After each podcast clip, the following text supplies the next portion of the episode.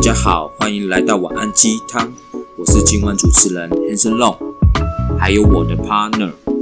大家好，我是 MC 小树，欢迎来到晚安鸡汤。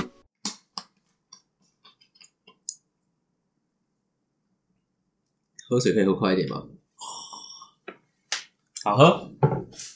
每天要喝两千 CC 以上的水，身体才会健康哦。是两千五两千五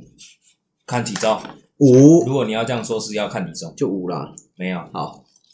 啊啊，跟这跟这有什么关系吗？嗯，因为要养成每天喝水是有一定的一定的难度，我知道是对吧？对，那要养成每天喝水有一个重点，什么重点？你必须自律。 靠耶！哎、欸，喝水这件事情也可以是自跟自律有关系、欸。我们刚刚是这样在，我们刚刚是这样对稿的吗？当然不是啊，为我什么们这随样？时可以立刻变，哇，好，对，喝水很自律不是喝水很自律，哦。是每天因为对于不喜欢喝水或不常喝水的人，他对要啊让他喝水真的很难。是没错可 啦，是唯唯独只有一个方式，就是你开始要求你自己自律，每一天都要喝多少的水，才有办法真的喝到这样的水量。不然基本上来说根本是不可能的。而且为什么我刚刚本来要换你讲的时候，你给我打哈欠？怎么了你吗？这样基本上就是没有达到自律的精神。打哈欠跟自律又没有什么关系呀、好了，那那今天我们的主题就是自律自律嘛，带来自由，自律带来自由。哦自律真然的后可以带来自由吗？你认为呢？我认为，我认为只我应该是说，我认为说自律这个概念是，当你为什么自律可以带来自由？以我的观点来看，我的我的我的认知是觉得说，因为你每天很自律的知道什么事情该做，所以你在完成事情的速度上也会变快。对甚至你比别人成长的速度也会变快，嗯财富累积可能也会变快，嗯，对吧？那当你很多的东西都能往上提升的时候，那当然相对的，你就会有更多的时间可以回来。因为很多人每一天为什么会这么忙，是因为并不是你所有的时间真的都在忙，而是你不懂得好好的运用时间，对对吗？因为你不懂得自律，说每一天该做什么事情就做什么事情，嗯，所以我们很多时候很多很容易会忘东忘西，甚至就是说啊，没关系啊，明天再来做，好像是你对对吧？对啊，对啊，你你啊，你蛮像的。你看，像我们今天录 podcast，有你也被是打忘记过吗时间，你也忘记时间了。我没有忘记时间是睡过头，看，你看吧，你看吧，因看为录吧， podcast 不是要自律一个自律的人还会睡过头，真的，podcast 是是很不必应须要该，自律， 真的很不应该。 而且真的，我我真的觉得很多东西真的要自律。譬如说，我觉得很多东西都可以拿自律来讲，要求自己嘛，就是自我要求自己嘛。自律的概念就是自己要求自己该做什么时间、什么事、什么地点该做什么事情，就要做什么事情。诶，对，其实自律也可以讲一个，就是你的自控力，你有没有办法控制自己的行为？诶这很重要，很多人没有办法，这很。重要哦。就是你能不能控制你自己的行为，这这往往会成为就是你你你这一生中能不能成功的大关键。哎、我不知道你有没有听过有人说，有很多人其实不是有人而已，是有很多人其实有常说，就是很多优秀的人哦，他背后都有跟就是苦行僧一样的自律方式，嗯，就是我每天对对要对求对要去该化缘就去化缘，该干嘛就干嘛干嘛就干嘛。其实，可是我觉得，嗯，我觉得不是优秀的人才，不是优秀的人才会自律，而是你自律了才会变成优秀的人。简单来说，就是不是优秀才自律啦，对啊，是自律之后你才能真的变得优秀、啊。，对，很多人都会说没关系，等我到时候等到的时候再说。嗯嗯，可是通常不可能到， 到不了，对，因为通常是你的你，就像很多人就说没关系，等我等存到钱了再说。你应该要想的是，我如何先赚到这笔钱，你才有可能有机会说嘛，对，不然你不可能有这个机会嘛。我我是觉得有时候就是你必须要知道你的蓝图长什么样子啊，不然你要怎么你要怎么盖它嘞，对不对？你你你去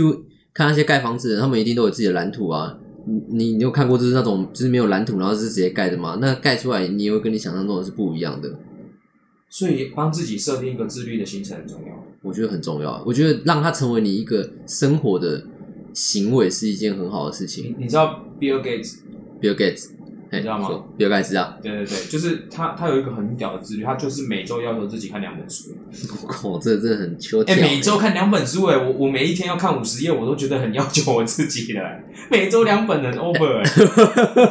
你每你每一个月看一本就已经很 over，还每对啊每周欸每周两本等于一个月四一个月几本八本哎、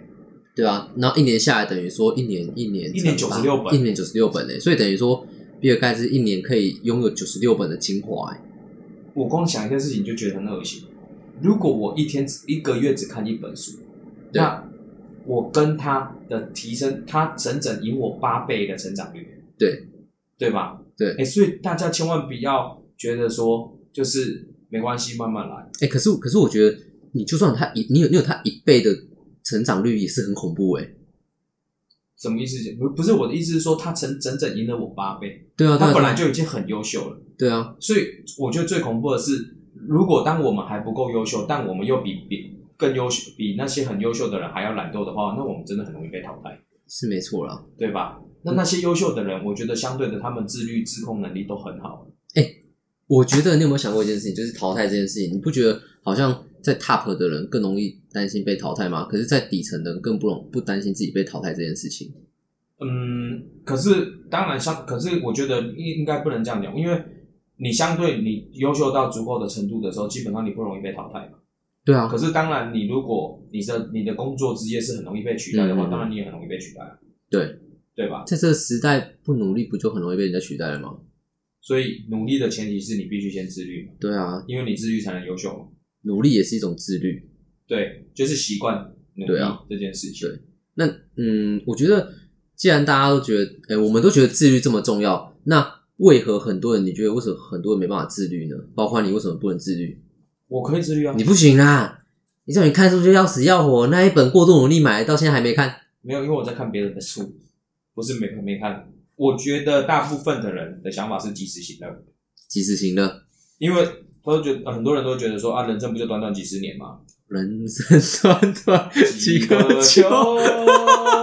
不醉不罢休 柠檬红茶，我突然想到柠檬红茶。有没有？你就去想一件事情，就是嗯大家现在的想法大部分都是及时行乐啊。对，啊，我因为那就很在乎小确幸嘛。嗯嗯很嗯，在乎当下嘛，对就像要减重，对，要减肥，对，哦，很多人都是想这个想法嘛，对，可是就会遇到一个一种情况，就是哎，诶家人来找或嗯朋友来找，哎、这种气氛、这种氛围下，要好吃像、啊！好像合合情合理，应该要跟大家一起聚餐吃东庆西祝一啊，下，庆祝一下。对吧？对可是就是因为有这些突如其来的一些事情，所以导致你你的自控力或你自律能力不好，所以当然你对你就没有办法完成减肥这件事情，对，因为你很容易被影响。很容易替自己找借口。因为你觉得当下就是我说的及时行乐，就是当下你觉得应该要做这件事情。对，可是就是因为我们认为有这么多的当下，所以我们的时间流逝的特别快。哎、真的，我跟你讲，呃，现在有在听我们 p o d c a s t 的听众啊，你不妨想一下，其实现在已经七月了、嘞，其实已经过了半年多了、嘞，在半年我们就要迎迎接明年了，你知道我吗？们就要一起倒数了。这真的很快哎、哎、快到爆炸哎、很快就半年了哎、没错，所以其实时间，其实时间过得是真的是很快，但我觉得，嗯，虚度光阴的人，你可能会觉得时间过得更快哦，因为你会一眨眼就想说，哎、干，啊，时间怎么已经到七月了？可是对于有规划的人跟有自律的人，他会觉得说，嗯，他自己知道已经到七月了，所以在这七个月以来，他做了很多的准备，迎接明年了。没错。对，简单来说，他就是有很多目标，对啊，所以他对目标有相对的自律。嗯、所以我觉得第一种自律方式是你你你如何拥有，你应该说你对你的目标要如何去自律的完成它。就譬如说减重也是个目标，对，看书也是个目标，每天早上早起喝水，喝一千 CC 的水，它也是一个目标。对，对嘛？应该不会一千 CC 啊，五百 CC。五百 CC 啊，一早啊喝一千 CC，你会会吐你你觉得你们注意烫哦？对，所以这些都是目标嘛。那当你有了目标，那你就要用相对应的自律跟自控力，你才有办法去达成你的目标嘛。对，对不对？所以你在今年啊，你你你给你自己有什么样的目标设定，然后你做了什么样自律，怎么样的方式去自律你自己？对，你觉得？你说我吗？你要你要我哦。 什么认真听人家讲话啊？你我想说你在问听众啊。他妈改名叫叫叫大树好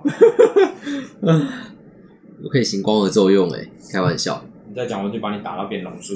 好啦，你你你说你说我今年有什么期许是不是？对啊，你有什么样目标上的啊？因为不是听说你会站离美法界嘛？对，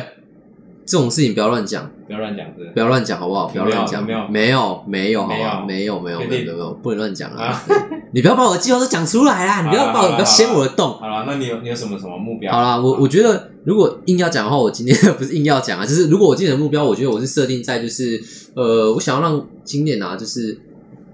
哎、我们讲一个比较简单面的，就是以收入收入上的话，我想让今年我的收入到明年的时候可以成是成长今年的两倍至三倍，然后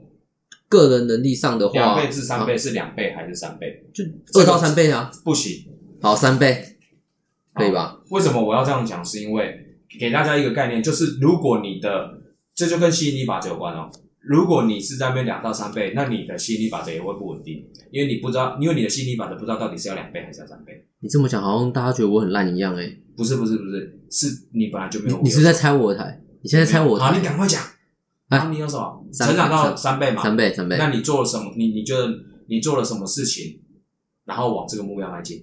呃，我觉得我做今年如果这样概括下来的话，其实我每我每个月啊都会看一本书，我固定每个月一定会看一本书。然后其实像我自己在 IG 上，我自己也有在做，就是说书人，就是我会把我看过的书推荐出来。虽然虽然这件事情有断了一阵子了，对，那这个月呢会再重新复出。那断掉的那一阵子是因为那时候真的太忙了，忙到真的是连看书的时间都没有。哎，不是说看书的时间都没有，是我有看，不过我来不及把笔记都给做好。对，所以没有办法推荐给大家看。那我其实这今年今年这样算下来，其实我已经看了十二本到十哎十二本到十三本书喽。对，十二本书啦，十二本书。年呢、对啊，其实我看书的速度还蛮快的哦，因为因为我本来是我本来是给自己的计划是一个月要看一本，但后来我发现，哎，我一个半月可以看两本，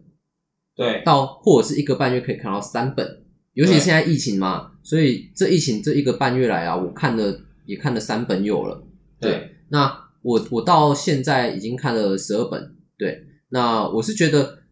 呃，我觉得可以达到这个目标的前提是，第一个，我觉得我我透过这些书啊，就是进化跟升华我的脑袋了，有没有这样讲？有没有很屌？我脑袋整个大升华、欸，对怎样的生活？你要不要举个例说，你最你你看了哪些书？好就像哪哪哪本书对你最有影响？哪哪哪本书哦，《原子习惯》，《原子习惯》哎，这本书真的很推荐大家，这本真的是畅销书。《原子习惯》就是在教你如何建立一个好，如何轻松的建立一个好习惯，然后如何轻松的戒除一个坏习惯。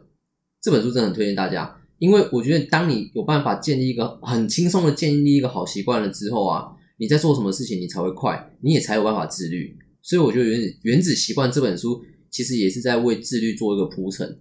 对，这本很推荐大家看，我也推荐大家一本，跟自律有关，这样刻意练习。可以练习啊。不想练习怎么办？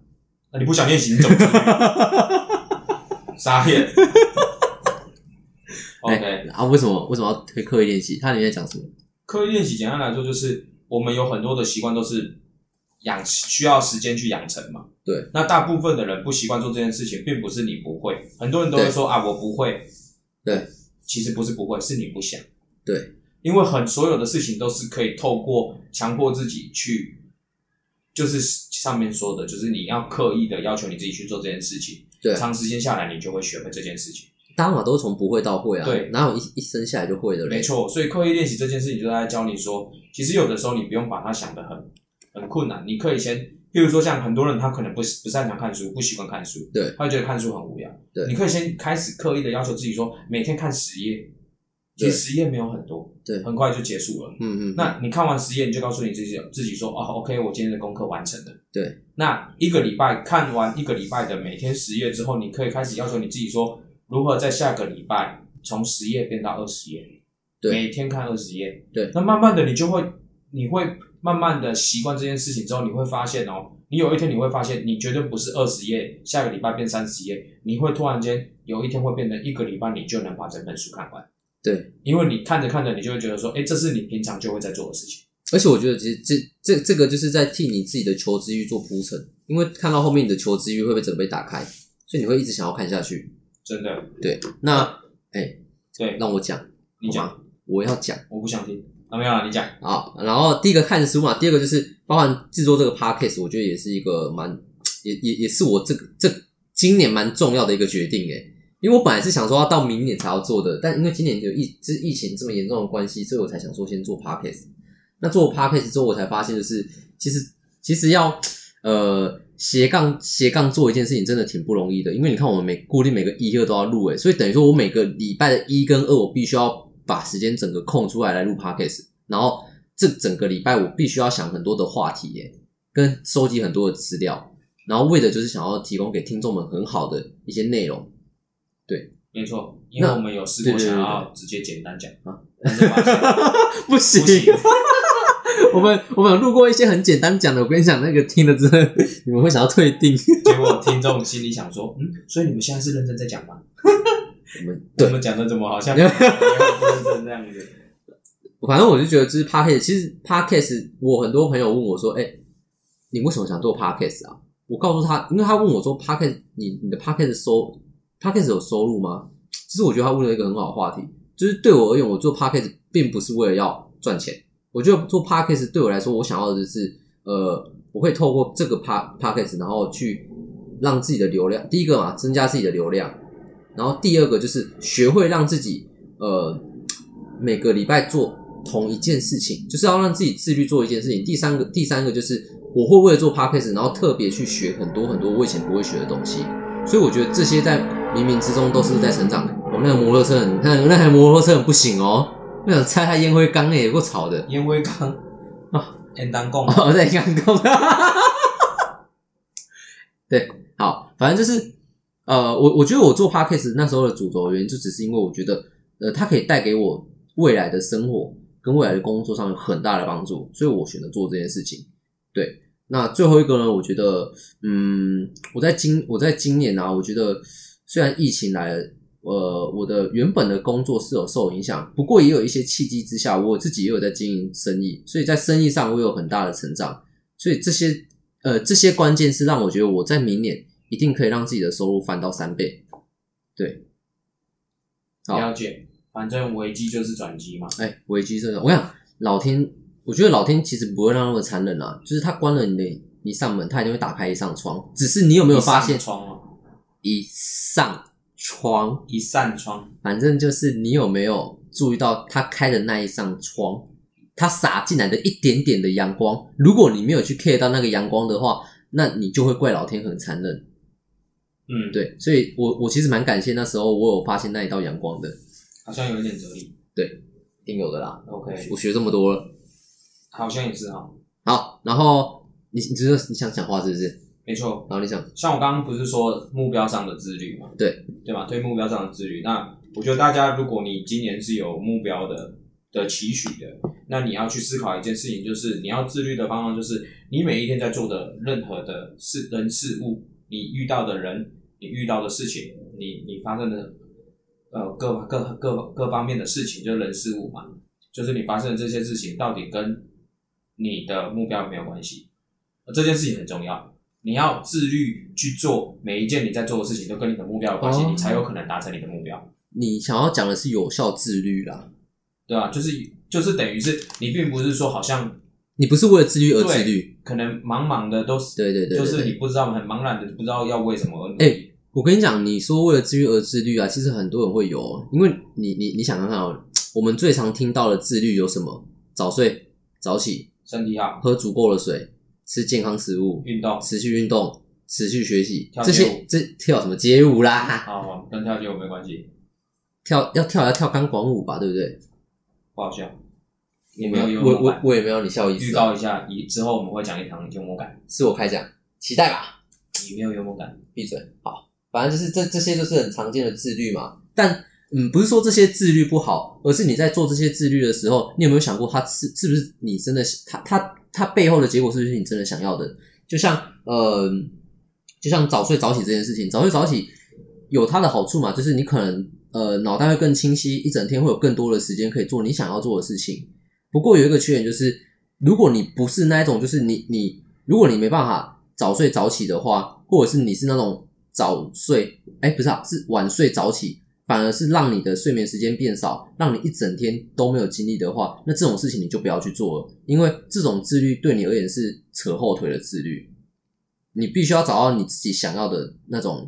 结果的自律，你才你才能得到你想要的啦。你不要去做一些就是你自己也觉得这个东西不是你想要的，然后你然后你只是为了“自律”这个词而去做，那其实没有太大意义。就为了做而做嘛，对，跟跟你自己的想法或目标没有任何的关系。对啊，对，那当然就是你要简单，我刚刚要说的意思就是，简单来说，你每一天所做的任何事情，一定要环绕在跟你的目标相关。嗯嗯嗯，对，你要要求你自己，你才有办法去达成你的目标。对，OK。那另外一个方面的，就是我之前看到的，我觉得也很妙的，这样就是人与人之间要维持维持关系，哎、这也必须要自律、哎、哦简单来，啊说，你你不对能说哦，你平常都没有在跟别人联络，那当你对这样需要帮忙的时候，你才去联络他找而已找别人，哎、那种感觉会很差。天啊，哎、你这讲出来很像那个呢，就是那种就是就是他如果今天是在做就是一些，呃、他他的他的工作可能需要人脉的一些工作的话，就很常遇到这个问题耶。嗯哼，对啊，那么你有没有看过那种就是小就是小学同学很久已经没跟你联络，突然密你说，哎、最近过得如何？要不要喝个咖啡？我怕 死。你要卖我什么东西？对啊，就是就是我想，就算你当就是当下那个同学没有要对你干嘛，但你第一个反应一定会觉得说他到底想干嘛？所以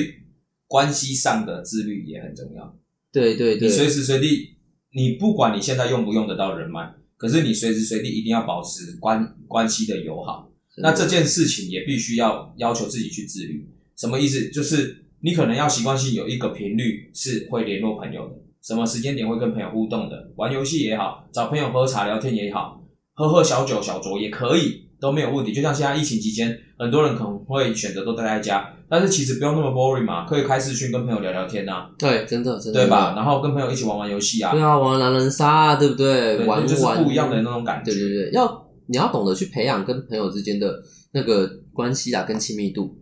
对对，然后再来就是你跟你的，不管你的身边，你可能有在教你的老师之类的，嗯嗯，嗯或者是或者是你的上属，对对你跟他保持的关系，你也要很清楚知道说，呃，什么样可以，什么样不可以，嗯，因为有的时候你会不小心越级，对啊，那那就是代表你你对你自己也不够自律，在关系上的维持上也不够自律，对因为你没有很清楚知，你忘记一件事情是他是你的上属，对，就像很多人不是他爸爸是老板，对，那他在公司里面上班，他爸爸就会说你在公司一样要叫我老板。哦，要尊重他啦，要对尊，重他，因为这个这也是一对对种对关系上的自律，对而不是说因为下班之后我是你爸爸没有错，嗯嗯嗯可是，在上班的期间我就是你的老板，对所以你就应该用老板的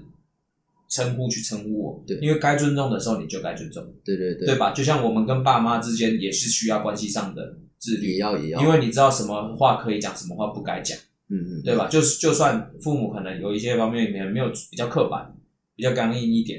没不愿意听你讲，但你也不能说很越级的像平辈这样子的讲话方式去呛你爸妈，啊对吧？这就是很多关系很多人没有做好的关系上的自律。啊我好像没有做到哎，对啊，朋友之间也是一样啊，就是朋友 朋友之间也是一样嘛，就是我觉得朋友之间彼此开玩笑还是怎样都没有问题，但是你也要知道一件事情，就是你要如何去掌握那个临界点。有的时候你一超你的玩笑超过超过了，很有可能就会造成这段关系的分裂。对对对对，对，这对也代表你不够自律去控制每一件事情。嗯嗯嗯，哎，不过我我说坦白，关系上的自律蛮难的，说白一点，我觉得蛮难的，对啊，因为这这这个对于比你这种自闭儿来说，不是这个比目目标上的自律还要难的原因是什么？你知道吗？因为人心难测。我觉得应该是这样讲，应该是你大概，我觉得呃，我们对于朋友之间的的概念就是很简单嘛，你今天联络他或者怎样，你是真心把他当朋友，对啊你，是真心觉得这个朋友是必须得维持下去的，嗯嗯，这种关系必须得维持下去的，对对吧？因为他朋友就是友情嘛，也是感情的一种嘛。对，那感情的一种需要维持，本来就不是双方都一定是平等的交易，嗯一定是有一方会比较努力一点，有可能。那对当然，你可以遇到另外一方也一起跟你很努力的，那你应该好好把握，因为这是一个很好的嗯友情，有友情关系，对对对对，对吧？那那这个关系上的自律，就是我刚刚说的，这关系上的自律就很重要啊。我觉得人心叵测不叵测，这这我们没有办法，对，因为他要怎么想我不知道，但是只要做到一件事情，就是你有好好做好你这个朋友该尽的角色的角色义务，这样就够了，哦，对吧？可以，可以吧？很棒，很水很有水准的这讲样法水。准，这样水准， OK，那第三个啊，我想要跟你聊的这样情绪这件事情。哦，情绪这件事情，我觉得我跟你讲，情绪这件事情，我看是这三个治愈里面最难难的最难的，这真没是错难到爆哎、 就是，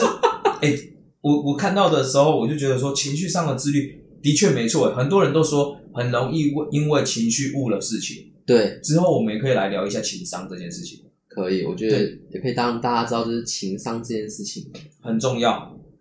比 EQ 还重要。哎还重要，对比 IQ ，EQ 就是 IQ I 字，比 IQ 啦，说错了，比 IQ 还重要。最近太常聊 EQ 了，比 IQ 还重要。对，很多人都很在意 IQ，但是其实 EQ 才最重要。对对，其实其实我觉得 EQ 可以胜于 IQ 啦，我个人是这么判断的。所有的成功人士没有好的 I EQ，那基本上有好的 IQ 也没有用，对啊，因为他也不会带人。嗯嗯嗯嗯，对，所以我我觉得他，我觉得这，我觉得我看到那篇文章啊，它里面聊的那个情绪部分的自律啊，哎，真的超重要。就是你要如何控制你的情绪，并不是说控呃，你你想开心就开心，就是当然你感受到开心，你就可以开心嘛。对可是你要看场合嘛，对你对你对，总不可能你在图书馆里面哦很开心，你在家里的很开心是哇好屌哦，你不可能在图书馆做这样的事情。那如果人家有妥瑞氏症怎么办？呃，那要去看医生啊，啊，如啊妥瑞氏症医不好，那我们就要包容 了。我现在在讲正常的情况下，哦哦好好吗？不要在那边跟我妥瑞是症。好好， OK，然后包含你跟你自己的呃另外一半也好，或对者你爸妈也好，你的情绪控管也要很在乎，很在乎。嗯，像我之前就很讨厌，呃，在比较年轻的时候，我弟比较年轻的时候，我就很讨厌我弟跟我家人讲话的方式，怎样讲因？为可能大家打电话，就是我妈可能会关心他嘛，所以打电话过去，然后打电话过去之后呢，我弟就会问说怎样啦，干嘛？好啦，我知道啦，好啦好啦，好啦就这样，先这样，先这样，拜拜啦。我知道，我知道，我知道。你不觉得那种感觉就是，就是他态度很不好吗？对，对啊。而我觉得我，因为他是你爸妈，所以你应该要做好第一点关系上的自律嘛。对第二点是你的情绪上，你是不是应该也要控制一下呢？我就算你再怎么不屑，你还是要得控制一下。这真的有点难度，欸你知道吗？因为你知道，我们人往往啊都会把我我我们人很矛盾的，我们人有有两种矛盾，一种就是我们都把最难听的话留给自己最爱的人，然后我们都把呃哎、好你把你的情商留给你的外面的朋友，对对对对，但你把最不好的情绪带给你自己的家人，跟你最爱的人，对，因为对你觉得你最爱的人跟你的家人不会离开你，他会你你你都会觉得他会无限的包容你啊，所以你会越来越过分，没错。所以大家真的要去注意一下你这个情绪这个区块，因为情绪真的很容易会误事情，因为也有很多人因为情绪的关系，他可能会今天心情不好，他就不去上班。对，今天心情不好，我就什么事情都不做了。哎、这是很严重哎、对啊，就像你知道有些人情绪不好，他他在开车哦，他只要情绪不好，他会飙车，也会啊会会会哎，这会，种就很危险。或或者是他会喝酒后才开车，没错真，的很多都会这样，或者是像你们可能美发师，如果情商比较不好的，可能心情一不好，把人家客人 乱用。哎、我之前好像是我之前有这种听过哎，就是他跟他女朋友分手，结果结果他那整天心情都很荡，就他他他他就是一直在沉浸那个负面情绪当中，就有客人的话都爆掉了，天哪！那客人超衰的欸，所以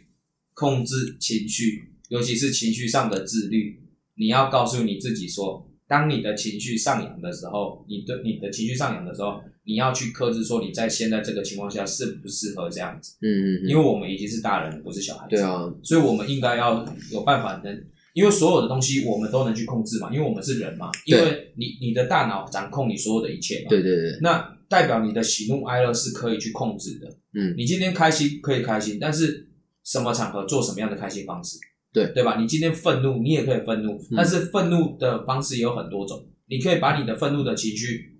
把它压下来，嗯不要用可以愤怒的情绪，但你不要用愤怒的方式去解决所有的事情。对，不然不然你很多事情你都会做不好，而且很容易会伤害到你你可能最重要的人。对啊，真的会，有时候真的是要学一下，就是呃，在在自己情绪最不好的时候，要学会理性。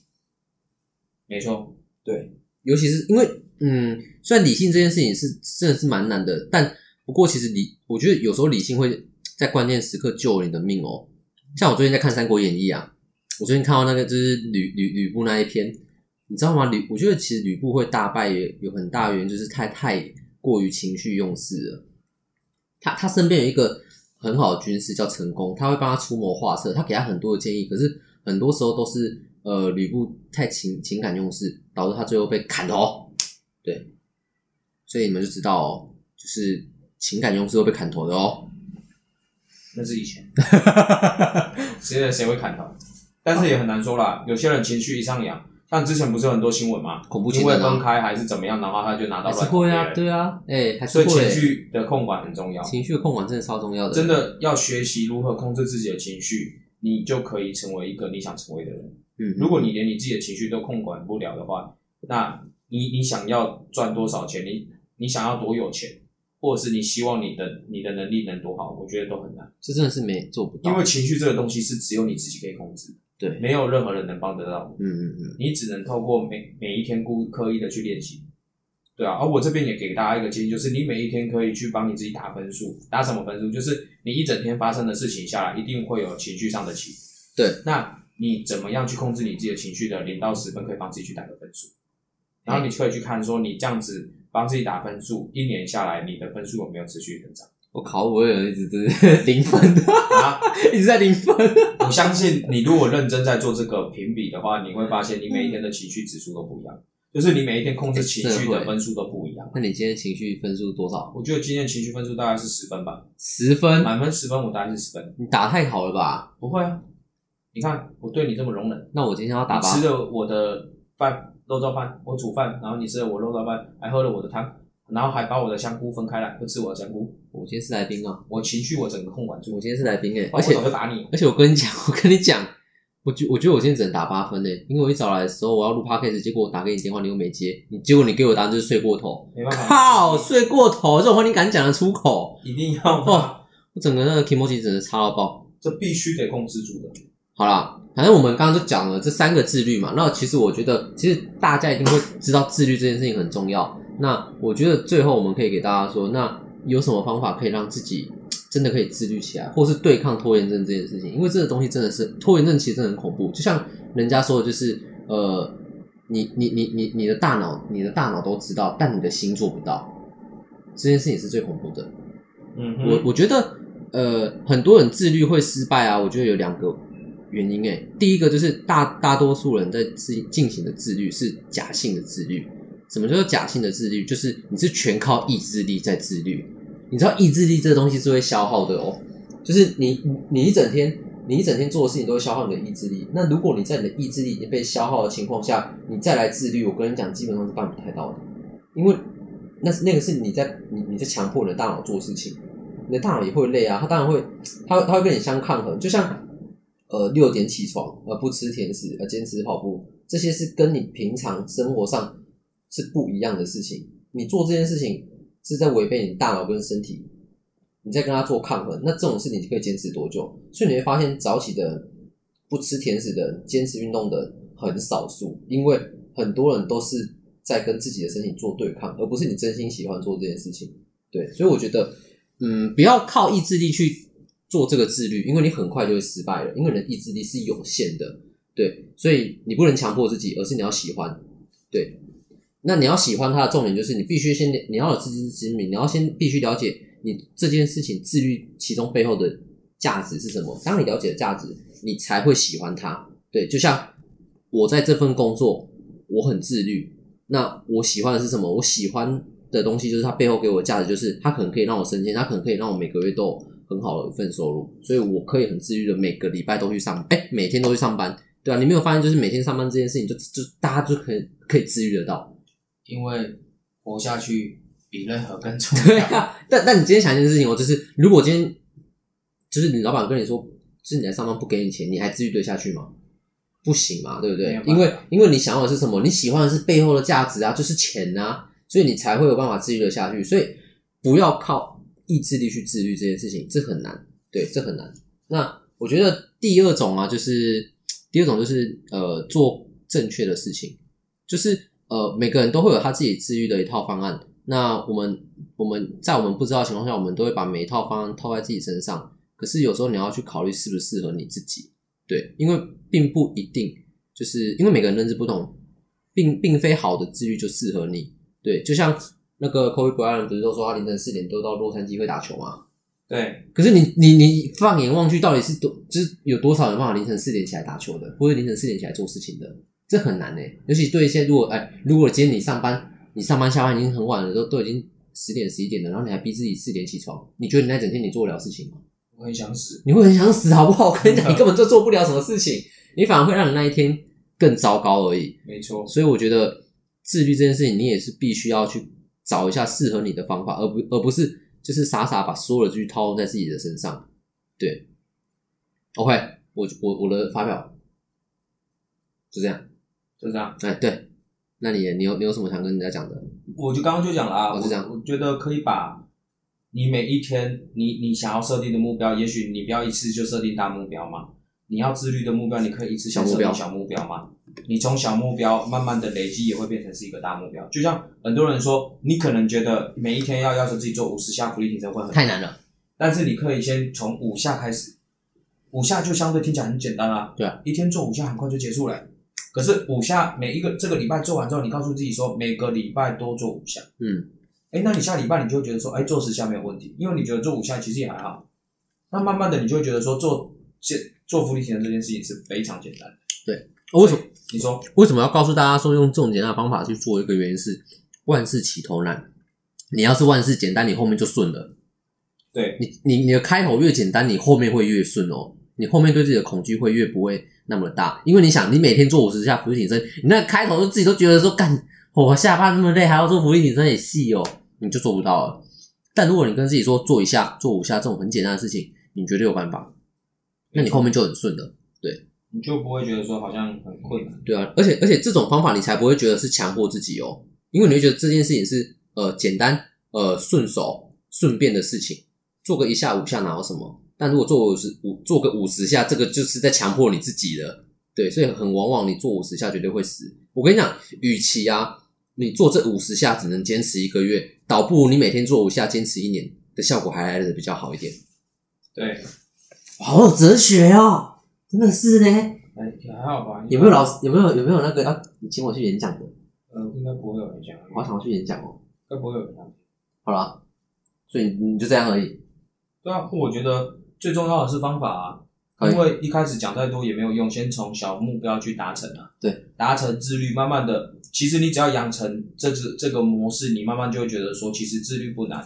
只是说你找到一个方式。很多人没有办法自律，是因为你没有找到一个适合你自己的方式做自律的动作。，对对对，所以你当然会觉得很难。可是如果你用这种小目标、简单又方又容易的方式。去开始学习自律这件事情，你就会发现，其实自律真的对很容易。其实自律真的很简单。你会发现，其实很多成功的人士会跟你说，自律其实很简单，就是因为他的自律就等同于是他的生活了，所以他会觉得很简单。那我们往往会把自律变得很难，是因为我们的开头就太难了，所以你一定会觉得自律这很难因。为你一开始就想要做到什么，就要做到很高的程度啊啦。我觉得这真的不要不要这样，除非你这个人你真的认真觉得自己的抗压性非常的强，不然我奉劝你不要做这件事或者情。是你够自律，对对对对，你或才者是你有办不法够做自到，虐。对你才有办法做 到。对对对你今天决定，明天就做最大的改变。对对对对所以当你没办法没有这些决心的时候，我觉得我们先从简单的开始。你